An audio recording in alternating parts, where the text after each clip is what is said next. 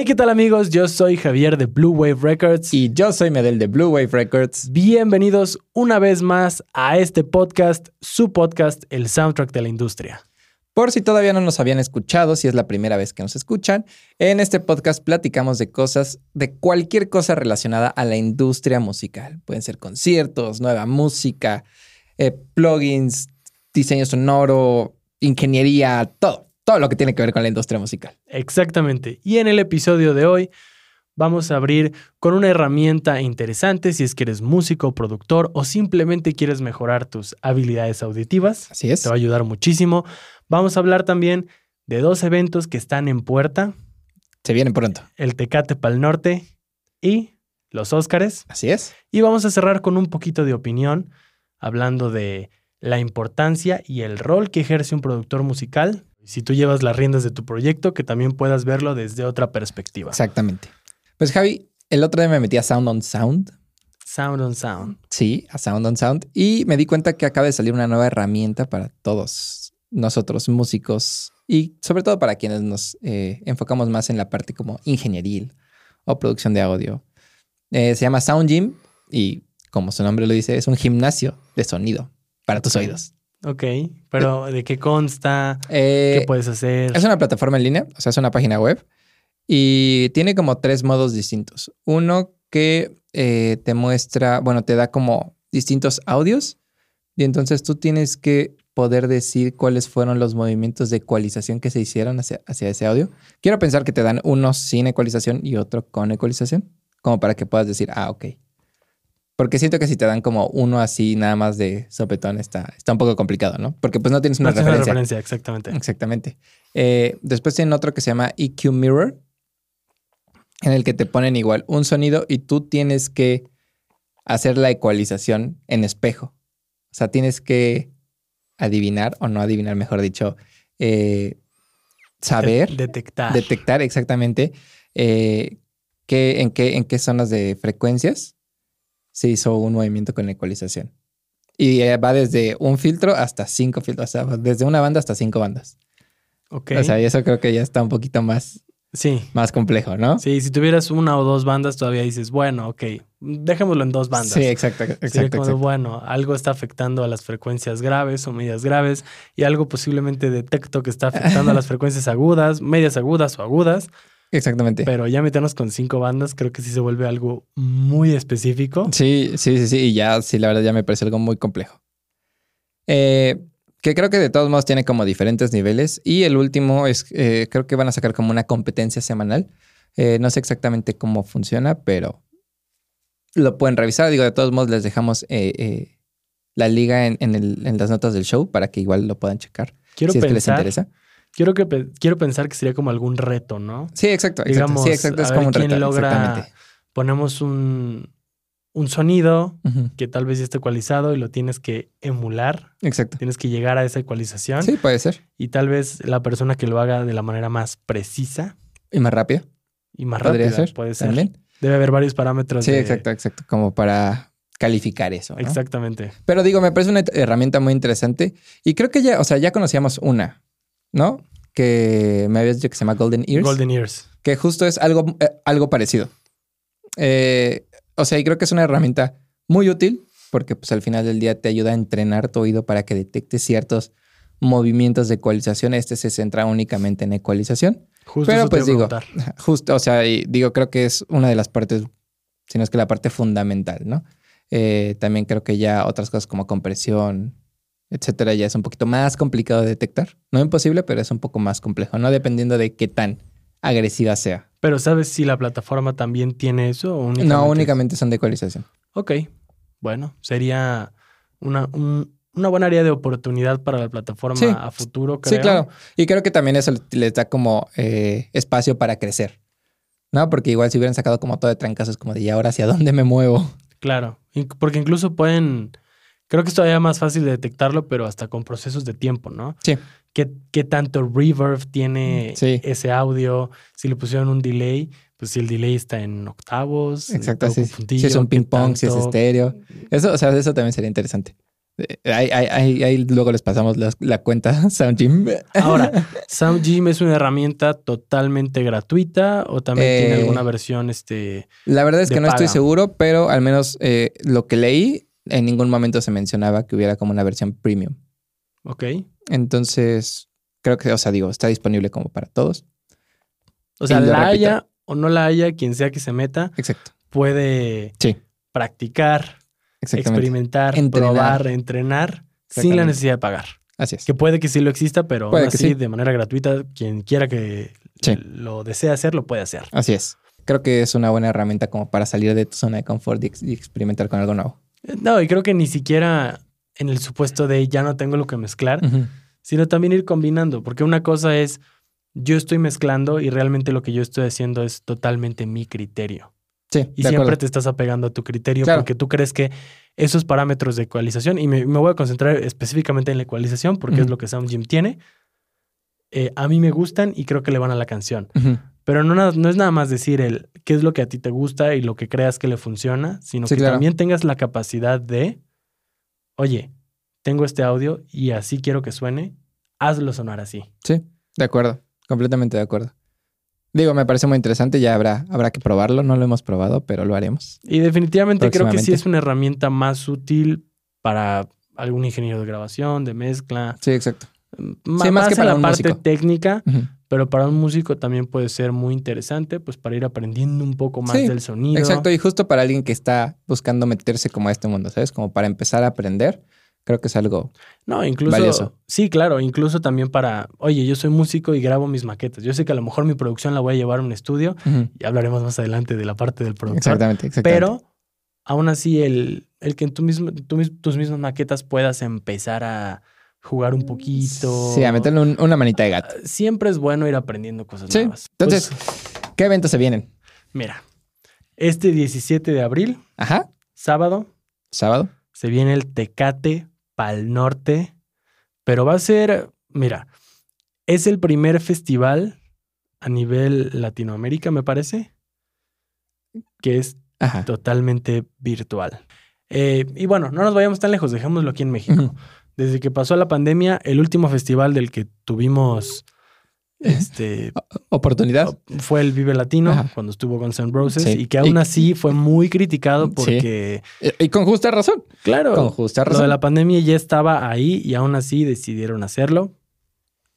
Ahora sí que eso ya es como tema de los organizadores y demás, no nos vamos a meter. Pero a partir de ahí ya no había habido nada en cuestión festivales grandes. Sí, de acuerdo. Porque live streams ya hemos visto, ya hemos visto cómo han ido evolucionando, pero Corona, nada. Vive, No. nada.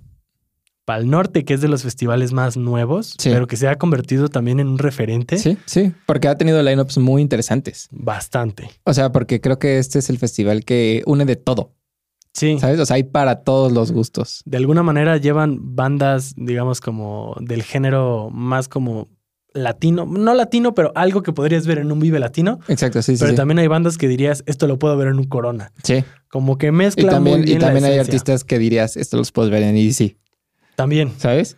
exactamente. Y también hay artistas que puedes decir, esto los puedo ver en el palenque de aquí a la vuelta. Bueno, no también. en el palenque, en la feria de aquí a la vuelta, ¿sabes? Sí, en el palenque, en el magapalenque, Sí, sí, sí, en, ese tipo de venues que pues, de artistas más regionales, sí, sí, sí. sí, que son al final sus venues. Sí, de acuerdo. Y bueno, van a hacer su edición virtual. Muy interesante. Va a estar interesante. Lo anuncian con tres escenarios, eh, mapas 3D. Ok. O sea, promete ser un evento ¿Cuánto cuesta? ¿Cuánto cuesta? mm, 300 y algo. Ok. Ok. No está, no está mal. O sea, digo, para hacer un festival, no está, no está mal.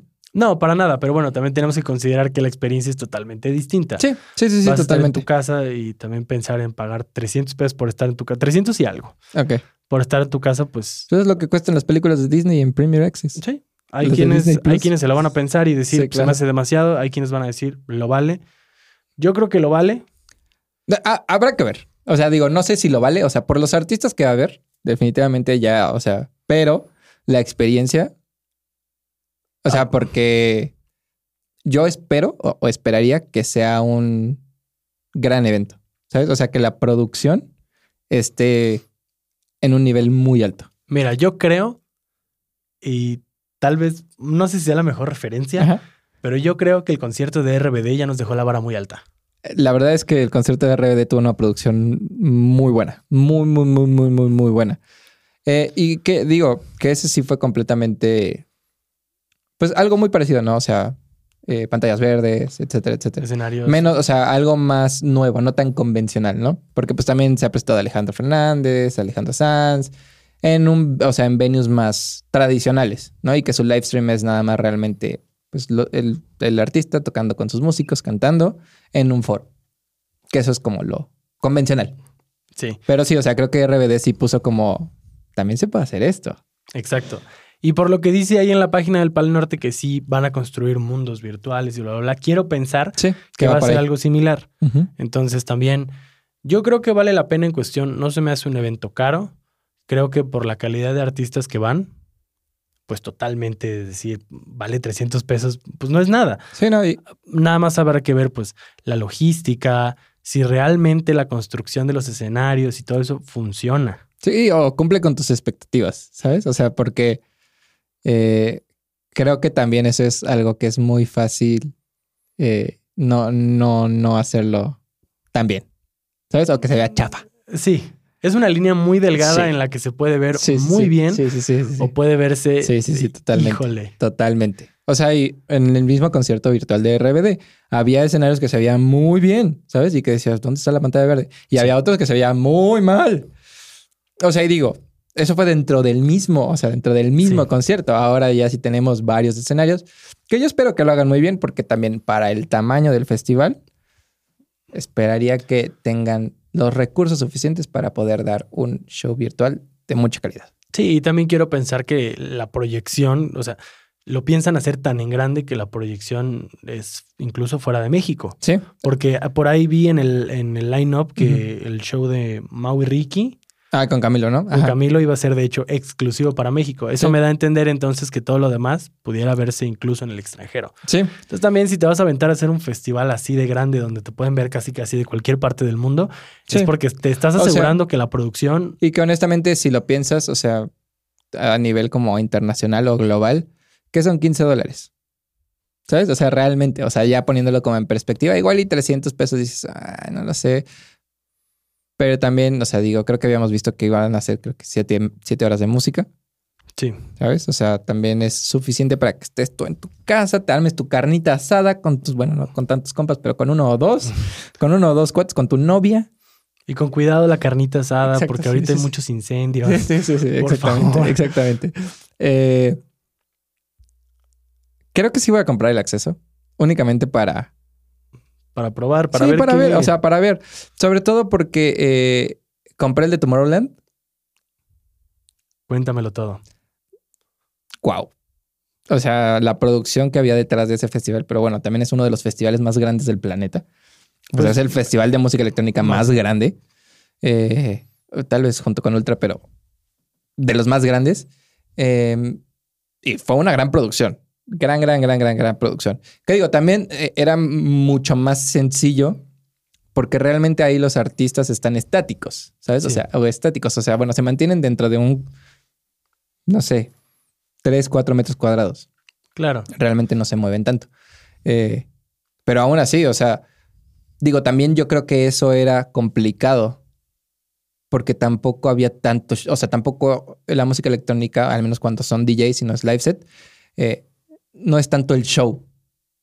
¿Sabes? Es ir a escuchar la música en vivo, aunque sea música pregrabada, es ir a escuchar la música en vivo, ir a escuchar cómo mezcla tu DJ favorito, pero también es ir a ver el show que monta el propio festival, ¿sabes? Claro. O sea, escenarios, porque los escenarios, o sea, yo creo que la música electrónica o los festivales de música electrónica son los que tienen los mejores escenarios de todos, ¿sabes? Sí. O sea, tanto creativamente como en tamaño, como en producción, o sea, creo que son los que tienen como los más eh, innovadores. No, y claro, y le tienen que apostar muchísimo a que pueda verse bien, pueda ser algo muy atractivo, porque si te soy honesto, yo no he ido a un festival de música electrónica, pero por lo que he visto en videos y demás, gran parte del festival y gran parte de lo que hace que eso funcione es el ambiente. Sí, totalmente, Totalmente. En muchos festivales, pero al menos en los de electrónica es donde más siento que el ambiente es algo fundamental. Sí.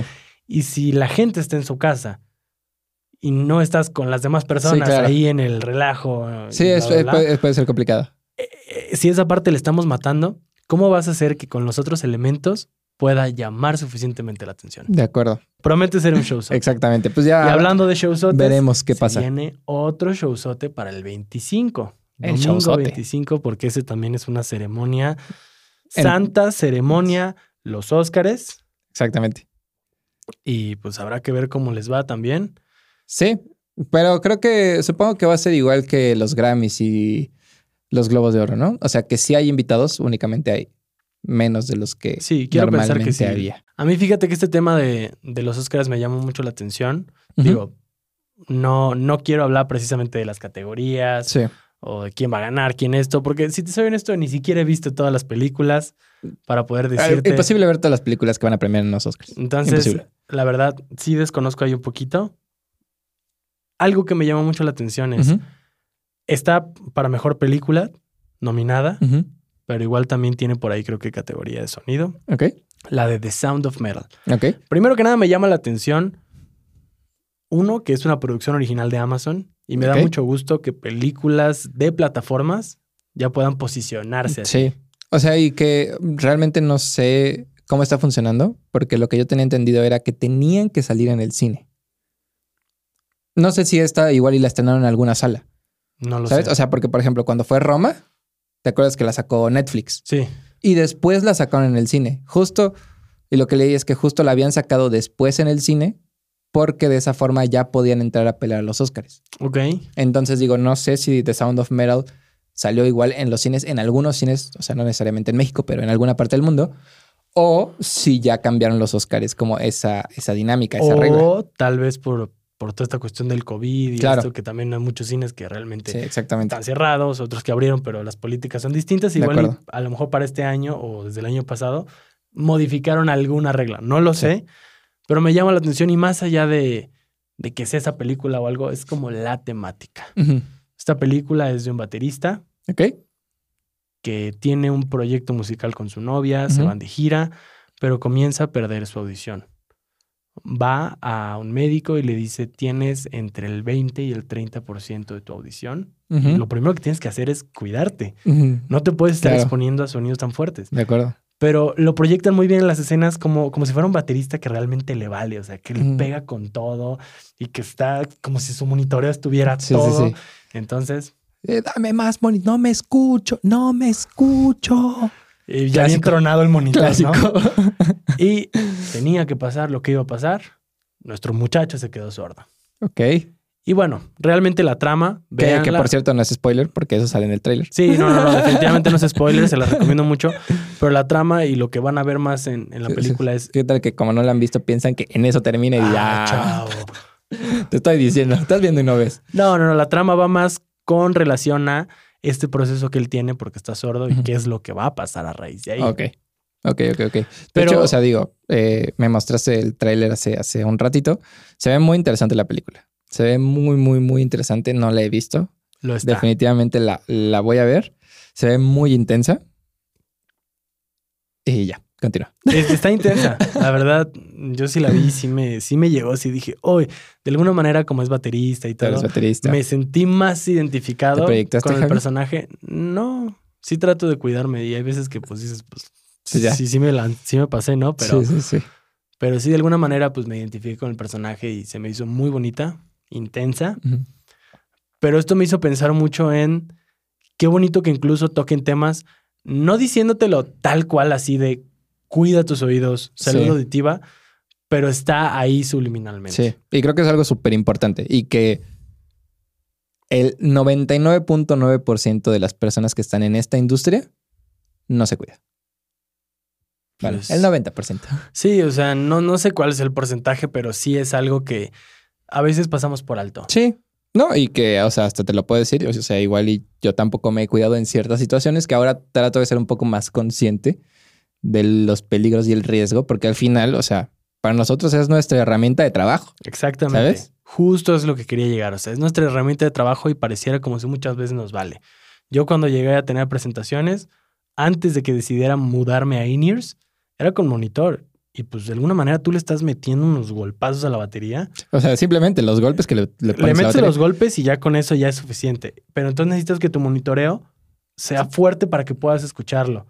Hasta que descubrí los in-ears fue como de perfecto. Esto me aísla muy bien, entonces no me tapa lo que yo estoy tocando y puedo escuchar a un volumen Sí. bastante moderado. La verdad son una, una maravilla. Igual yo cuando tocaba, o sea, eh, cuando me presentaba como DJ, generalmente, o sea, estamos acostumbrados los DJs a usar eh, audífonos de diadema, ¿no? Es como el estándar. Pero santo Dios, porque tienes los audífonos y tienes un monitor acá y tienes un monitor acá. Y entonces, pues tú escuchas en tus audífonos lo que vas a poner a continuación. Y en el monitor escuchas lo que está sonando en ese momento en la sala. Y te tapa todo el monitor, supongo. Mm, O sea, deja eso. Tienes, te quitas un audífono para poder escuchar con un oído lo que está saliendo a la sala y con el otro lo que vas a poner a continuación.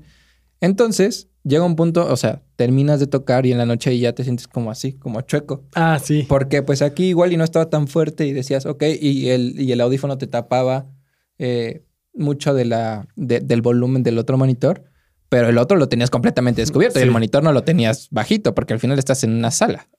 Recién me mudé a in-ears, me pasó exactamente lo mismo. Antes de empezar a secuenciar, únicamente los usaba para llevar el clic ahí.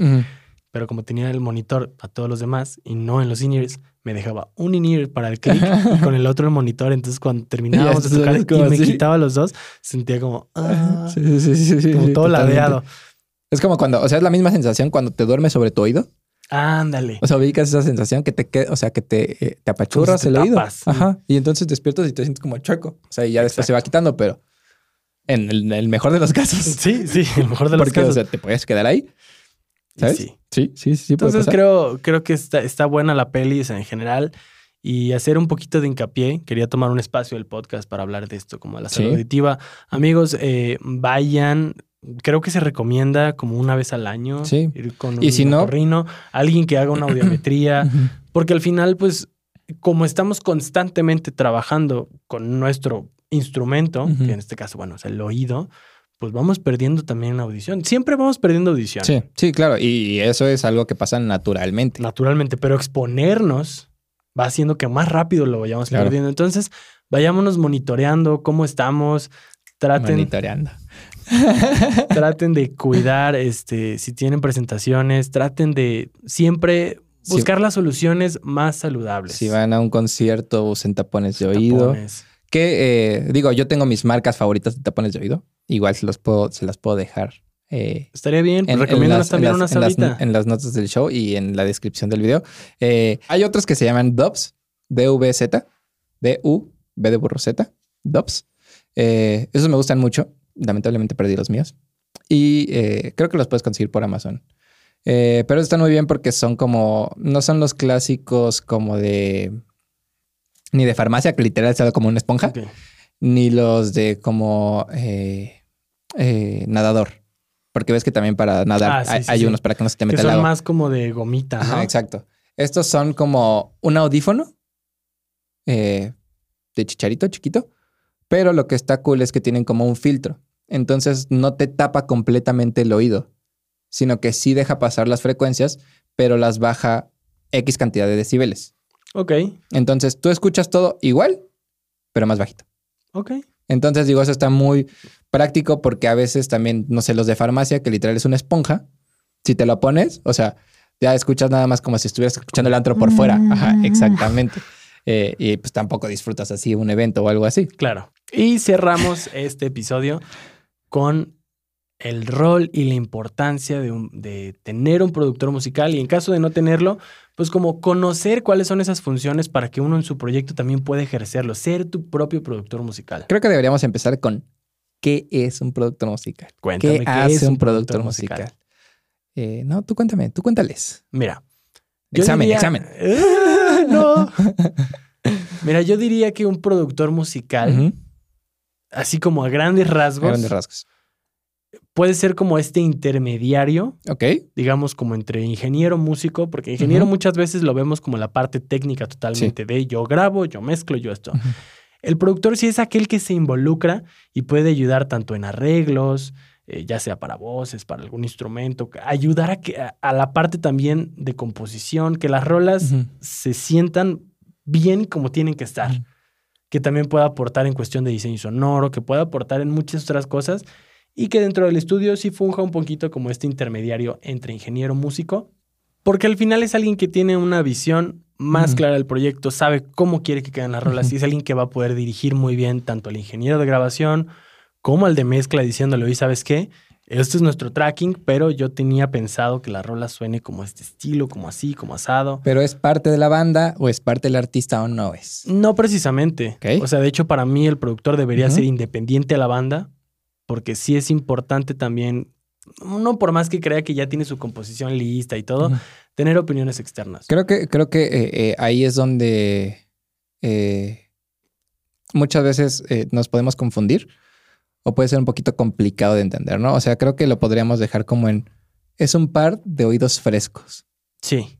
Para no juzgar, pero criticar constructivamente tu música en general, ¿no? O sea, llámese composición, arreglo, diseño sonoro, pero también creo que, o sea, bueno, yo lo pondría también, es una persona que también sabe de la parte técnica Totalmente. de mezcla, grabación. Igual ya no se va tan profundo como a masterización, pero que sí sabe decirle a, al ingeniero de grabación, oye, ¿por qué no ponemos un micrófono aquí, un micrófono acá, de este lado, de este lado, así, así, así? Justo como para guiar también no nada más eh, al artista, sino al proyecto en general. O sea, bueno, y creo que desde mi punto de vista eso también es lo que hace un productor musical y es lo que hace a un productor musical. Totalmente, totalmente. ¿Y, ¿Y qué, digamos entonces, qué labores consideras importante de un productor? Porque al final no todos pueden acceder a un productor musical. Claro, no, no, no, claro. Y entonces, digo, yo no me encanta recomendar que tú seas tu propio productor musical, pero sé que a veces es, necesario. Sí. Porque uno se enamora de su música. Sí. Y a veces sales de la parte crítica y dices, es que suena chido. Chido. Pero realmente a lo mejor el productor ¿Va se a quedar? cuenta mamalón. Mamalón. Pero a veces el productor se da cuenta que a lo mejor incluso en el arreglo X o Y instrumentos están peleando y como dices, es esta parte crítica que no juzga pero puede aportar así como, oye, ¿sabes qué? Pues cambiamos este instrumento de octava o este instrumento sustituyámoslo por otro, sea lo que sea. Pero también creo que es importante que el músico conozca lo que hace el productor. Uno, para que puedan trabajar todavía más de la mano. Y dos, porque si en caso si, si es el caso de que no tengas acceso a uno, pues tú también puedas decir, bueno, estoy enamorado de mi rola, pero me voy a separar tantito de ese amor que le tengo y la voy a ver de una manera más crítica. Y creo que algo que es como, o sea, que te puede ayudar mucho para poder llegar como a ese punto, si es que eh, tú vas a ser o vas a fungir como tu propio productor musical o el, o el productor musical de tu, de tu banda, es pedir una opinión externa de alguien, ¿sabes? Y entonces, eh, cuando te la den, no pensar como integrante de la banda o integrante del proyecto musical, sino pensar como, ok, me está diciendo que está muy aguda la canción, que está muy repetitiva. Ok, ¿por qué me lo está diciendo? Por esto, esto, esto y esto. Ah, ok, entonces igual de aquí podemos cambiar esto. Y no, es que, es que así es, así es mi canción, ¿no? O sea, tal vez no ponerte como en ese punto como a la defensiva, sino más abierto a escuchar la crítica de alguien más, que no necesariamente tiene que ser un experto en la industria o alguien que sepa de música, pero va a ser un consumidor común que va a poder escuchar tu música cuando salga. Exacto. ¿no? Y al final tu música la haces para un consumidor común, no lo haces para expertos. ¿Y cuáles considerarías que son algunos puntos a los que podrían ponerle atención? Si yo digo, yo soy músico, soy mi propio productor, por así decirlo, pues me voy a poner crítico porque ya hice mi composición, ya hice mi arreglo, según yo me encanta. Pero bueno, ¿a qué debería prestarle atención o qué podría hacer para entonces ponerme un poco más crítico y ver si realmente necesita que le cambie cosas, le puedo implementar otras o de plano digo, no, ¿sabes qué? Sí creo que lo hice muy bien. O sea, por ejemplo, lo primero que yo recomendaría es dejarla descansar. ¿Sabes? O sea, no, no escucharla en una o dos semanas. Y trabajar en otra cosa. Porque esto a ti también te va a dar la pauta cuando regreses a escucharla, como lo hemos dicho en tal vez nuestros análisis o tal vez en otro podcast, de escucharla con oídos frescos. Y ahí te vas a dar cuenta de muchas cosas. Tanto si te encanta, o sea, si te sigue encantando, entonces, perfecto. Está lista, it's ready. Pero también como las cosas que podrían mejorar. ¿no? Y yo, yo consideraría que eh, eh, los puntos a importantes en los que tienes que fijar es, primero, arreglo. ¿No? ¿El arreglo funciona? Si es repetitivo, sí. ¿Por qué es repetitivo? Por esto, ok. No quiero que sea repetitivo quiero que me cuente una historia o quiero que se vaya moviendo hacia arriba, hacia abajo, etcétera, etcétera. Ok, entonces arreglo, primero. Y creo que también parte del arreglo es tomar en cuenta toda la instrumentación que estoy usando. Sí. Y si la combinación de todos esos instrumentos Sí. funciona, se entiende y todo está chido, o si algo también por ahí está chocando con otro. O sea, y esto es pensando que es, eh, digamos, la maqueta. Sí, O sea, antes de entrar a un estudio a grabar. sí, sí. sí. o antes Esto de es- grabarte ya así como de ahora sí esto es previo a decir, voy a entrar a un estudio a grabarlo Exactamente, profesionalmente. exactamente. Sí, sobre todo porque eh, el trabajo de un productor es más en la parte de preproducción. Totalmente. Eh, eh, entonces sí, o sea, yo creo que esos son los dos pilares. Entonces hice mi maqueta, primero pues para tenerla, poder escucharla, y ahí ya después de X cantidades de una semana la escuché y, la, y dije, ¿sabes qué? Así está mi arreglo. Ok, puede que esté repetitivo, puede que la instrumentación funcione, no funcione, y le voy a modificar algo. Y luego del arreglo, ¿qué? Exacto. O sea, yo dejaría como instrumentación y arreglo como pilares. Y ya después me iría a algo más específico como sonidos. Ok. O sea, ¿qué tipo de sonidos? Porque al final puedo dejar o, eh, toda mi canción en piano. ¿Sabes? Eh, y entonces ya después empezar a construir. Ok, aquí guitarras, o aquí sintes, o aquí voces, o lo que tú quieras, ¿no? Pero ya que tenemos eso, es decir, ok, lo que tú dices, están interactuando bien entre ellos, los sonidos me gustan, los sonidos se escuchan como eh, ya medio choteados, o sea que ya es un sonido muy común, o es un sonido que se escucha medio chafa, o es un sonido que está muy padre. Eh, yo me iría a eso, o sea, como primero, instrumentación, arreglo, bueno, arreglo, instrumentación, y después diseño sonoro. Ok. Que ahí Porque creo que para ahí- ser más puntuales o poner como algún ejemplo más claro sería, no sé, esto que a veces hacemos, ¿no? Ok, tenemos una maqueta donde tenemos el MIDI de la batería, Exacto. pero jugamos que en los versos a lo mejor funciona muy bien una Sí. tarola grave porque apoya bien la canción, porque a lo mejor el verso únicamente es eh, bajo y batería y entonces una tarola grave le da mucho cuerpo, pero en los coros queremos una piccolo porque corta totalmente. Sí. Entonces, ese tipo de cosas, ¿no? Trabajar, si trabajas con distorsiones, pues hay en mil distorsiones. Sí, claro, claro, ¿Cuál claro, claro. funciona? No es nada más decir, ah, esa es una distorsión. Va, tócalo con Sí. esto. No, o sea, hay es que saber que eso va a cambiar el feel de tu canción. totalmente. ¿sabes? O sea, y el feel tal vez de una sección. Eh, entonces, eh, creo que igual desde el principio es bueno escoger un sonido bueno, ¿sabes? O sea, no escoger así como de, ah, sí, este, ya. O sea, sino tratar de ponerle un poquito más de atención. Igual y tú también sabes que no va a ser el sonido definitivo, pero sabes que estás cerca de, o que al menos es uno que te gusta y que ya puedes trabajar sobre ese. Eh, pero sí, exactamente. O sea, como descubrir distorsiones, tambores. Eh, Incluso los sintetizadores, si necesito ponerle más capas para que sea un sonido más lleno, o quitarle o capas. quitarle capas y con los y con las capas que tenga, qué sonidos van a ser. Exacto. Porque a lo mejor en una capa quiero que esa resalte los puros agudos porque me gusta, pero entonces a la otra capa le voy a quitar un poquito de agudos para que no sea demasiado agudo al momento de sumarse. Todo ese tipo de cositas sería como la parte del diseño sonoro y sonidos. Sí, y ya después creo que me iría a eh, interpretación de los integrantes del proyecto.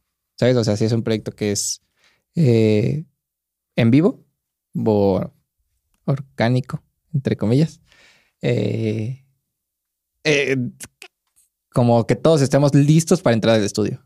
Claro. O sea, y digo, si es que vas a ejercer tú ese rol de productor en tu proyecto musical, ¿no? O sea, alguien tiene que ser el malo, por así decirlo.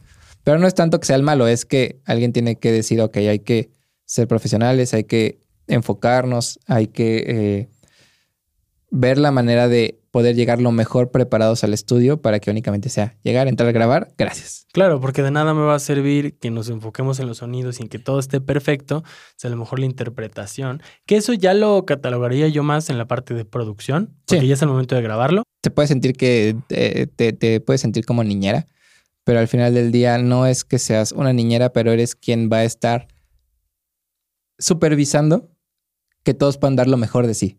¿Sabes? Porque al final eso es lo que hace un productor musical.